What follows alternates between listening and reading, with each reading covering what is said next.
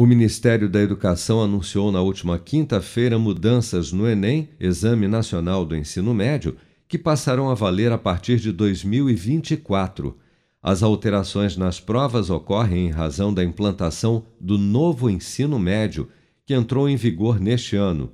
Uma das mudanças diz respeito ao formato da prova do novo Enem, que no primeiro dia do exame terá questões gerais, formuladas de acordo com a Base Nacional Comum Curricular e com ênfase em português e matemática, as quais todos os estudantes terão de resolver, além da prova de redação que será aplicada no mesmo dia.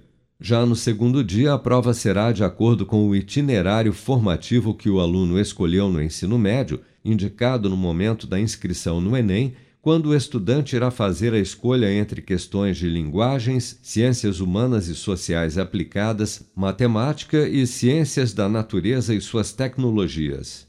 Para o ministro da Educação, Milton Ribeiro, as mudanças no Enem, além de acompanhar a reforma do ensino médio, visam valorizar a capacidade de reflexão dos estudantes. O Enem precisa acompanhar a evolução da educação brasileira, das avaliações internacionais e da reforma do ensino médio.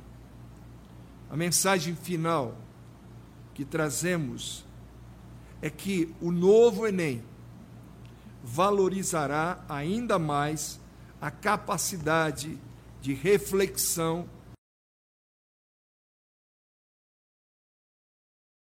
O modelo aqui apresentado contempla a flexibilidade curricular, permitindo que as aptidões e as escolhas de nossos jovens sejam consideradas. Os estudantes que escolherem a formação profissional e tecnológica durante o ensino médio estarão ainda mais próximos do seu ingresso no ensino superior.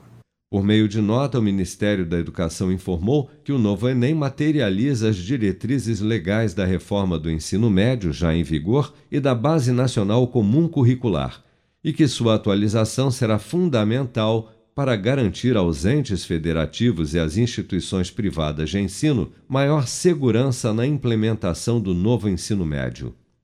Com produção de Bárbara Couto, de Brasília, Flávio Carpes.